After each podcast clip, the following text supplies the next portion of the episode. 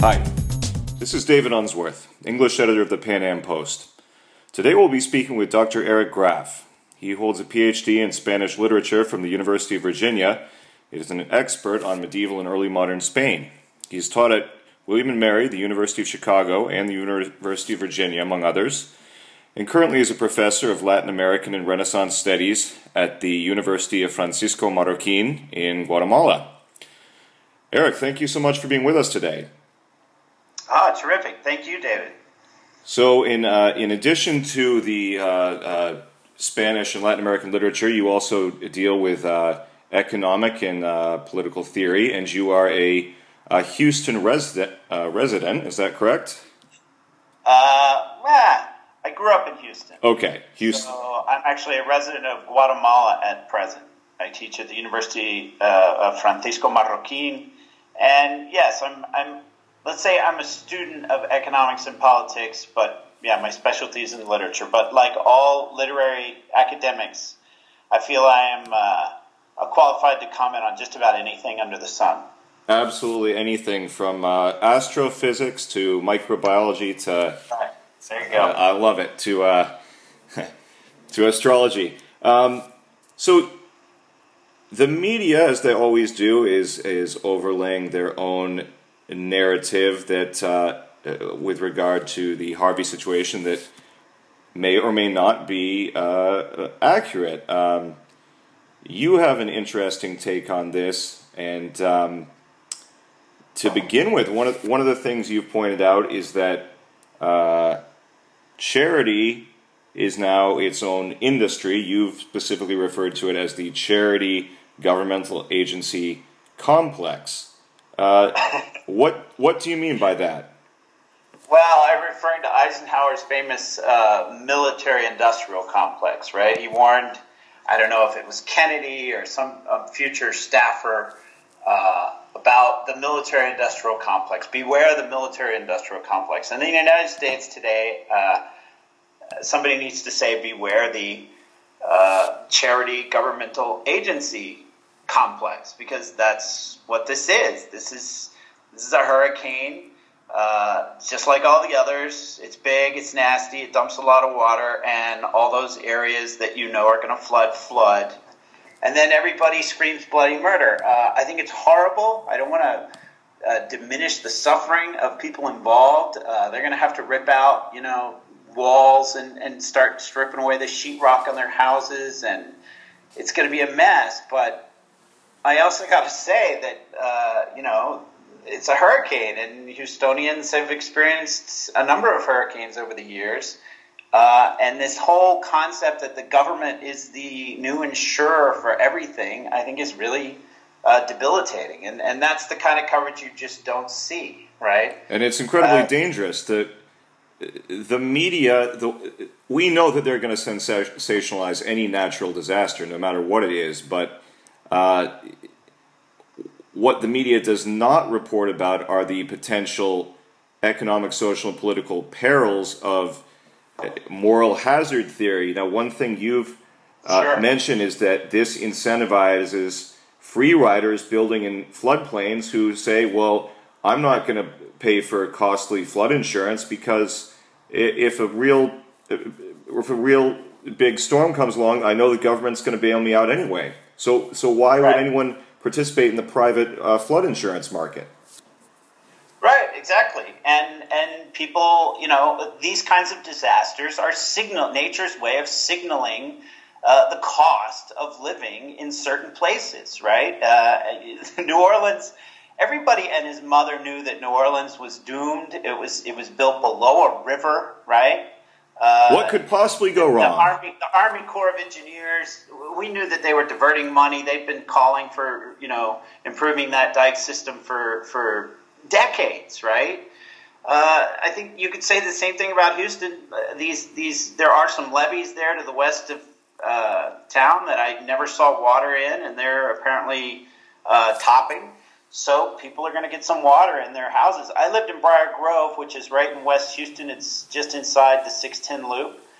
And we have flood insurance, you know? And this is kind of analogous to the to the to the immigration issue. Uh, I remember paying a lot of money for uh, residency and uh, immigration, uh, you know, these visas that, that uh, my ex wife had to get.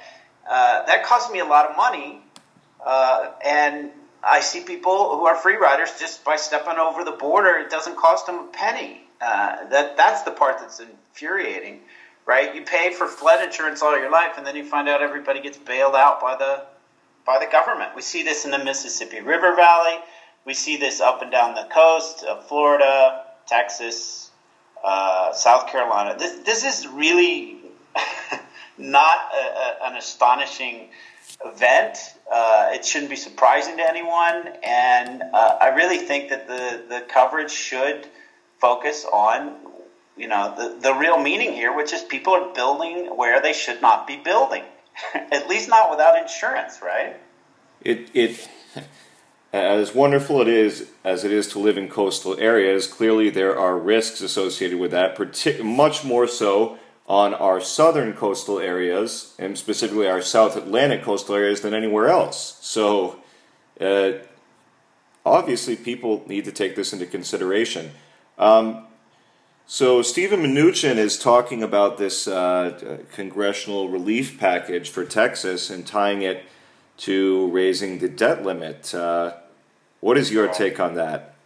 Well, I mean, completely predictable, right? Uh, I think I saw two interviews this weekend. One with Mnuchin and and then someone who objected, uh, and you know he, he, he took advantage of the situation to politicize uh, charity uh, and basically said we can't get the money to the Houstonians if uh, we don't raise the debt ceiling. So, so here we go. The government is just a huge uh, scam which claims to be an insurance agency, and we all know it's not, right? Uh, so, my only reaction to this is uh, this is precisely the aspect of the Trump administration that is so disappointing to conservatives and classical liberals and and constitutionalists or and, and I would think libertarians in a big way. Here he is on display, the populist, the uh, economic nationalist, um, and, it, and, and he he walks right into it. Right, uh, you can't blame him. It's it's probably a political opportunity on some level for him. Right, this this area is going to recover very quickly, and he's going to look like a big hero. I would just point out that this is precisely how Hoover got started.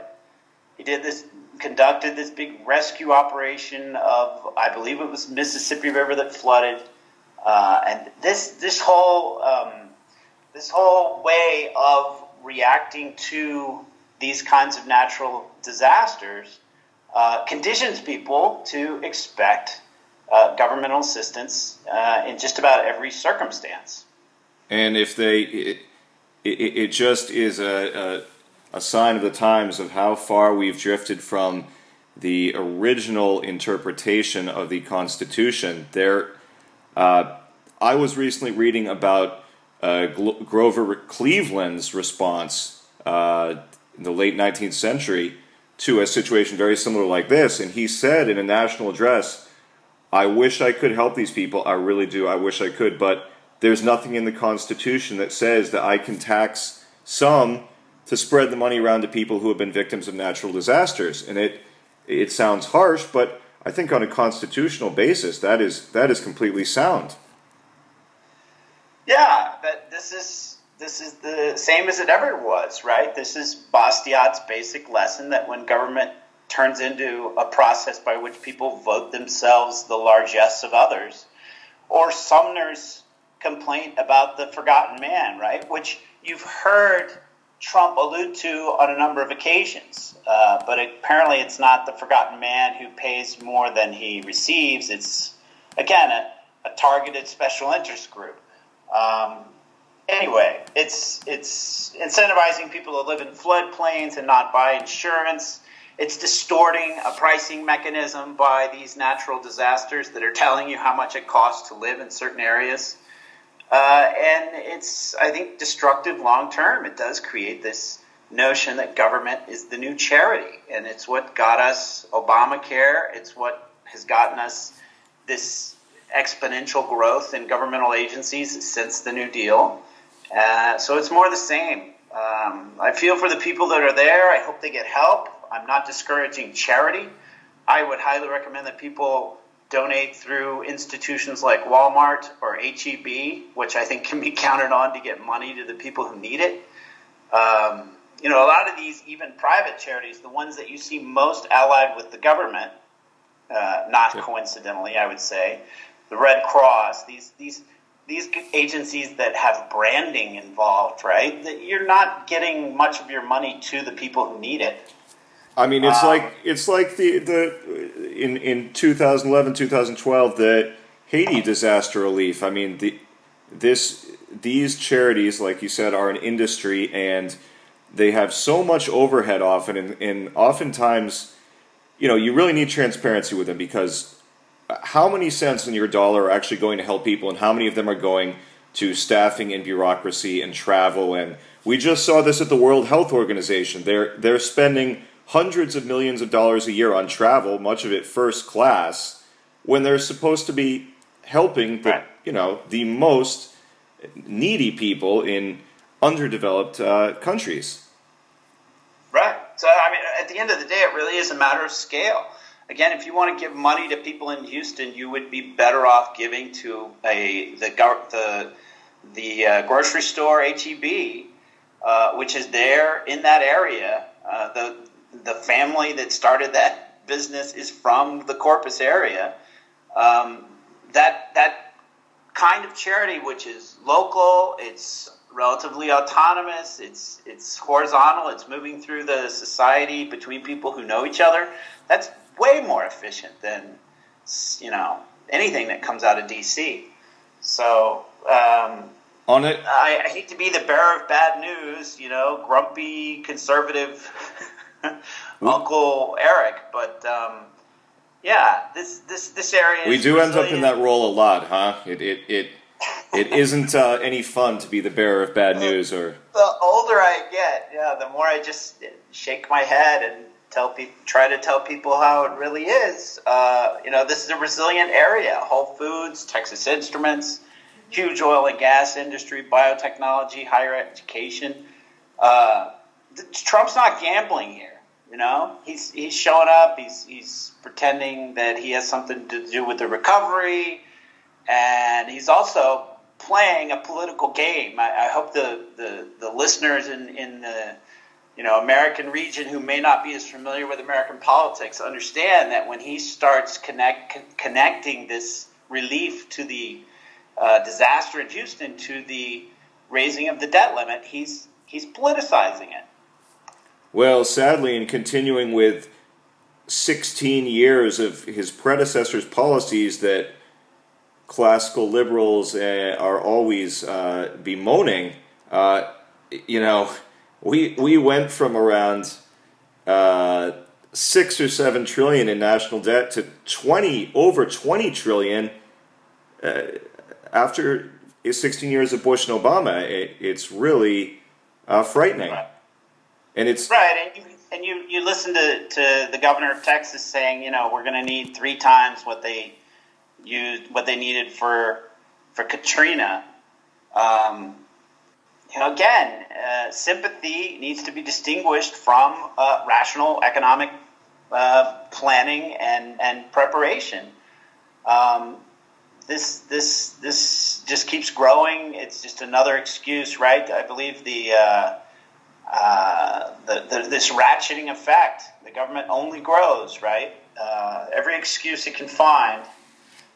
And Trump clearly, again, politically, he learned the lesson of Katrina, which is you got to get involved and throw everything the federal government has at it. and hands be hands on. Citizens, right? Ultimately, it's the citizens. It's we who elect these kinds of people who respond in this way, and it's we who expect now for the government to uh, be there for us uh, always.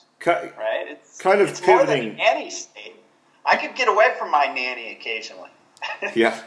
You mentioned the term uh, economic nationalism a few minutes ago, and perhaps we could just pivot towards that a bit. Now that, uh, you know, tr- Trump, it seems, does not really have a very well defined ideology. He seems to be uh, kind of uh, represent whatever ideology the advisors around him are advocating for. Do you think now that, uh, say, Steve Bannon is out of the White House, who was kind of the big proponent of this economic nationalism that is really not classical liberalism in any way, shape, or form, do you think that there's going to be some room for improvement now?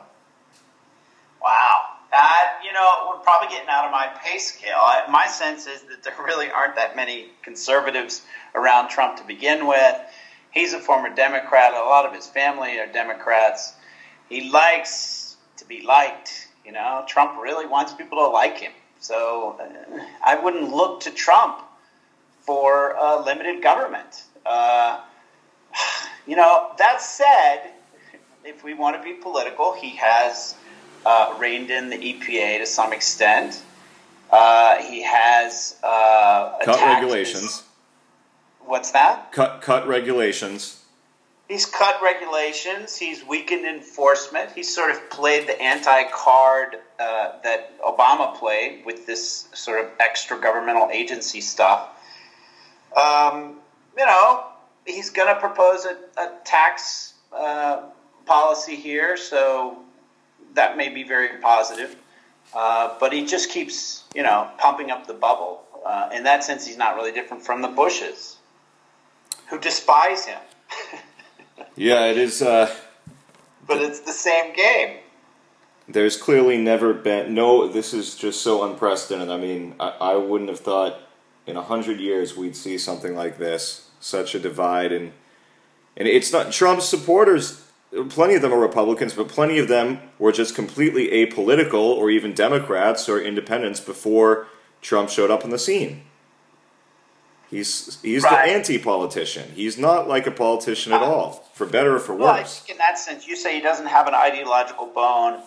Uh, you know that that's good and bad, right? It's bad because he's, he's not really uh, curious about why you know, why libertarians feel the way they do about governmental intervention or uh, what it means to try and regulate an economy, right? But sure. on the other hand, he's not ideological in the sense that that people are experiencing ideology of late, which is all this race baiting, holier than thou, political correct crap, frankly. So his response to all of that, I think personally, is brilliant. I mean, it's just he speaks truth to power in those circumstances. He really does call out the media as liars.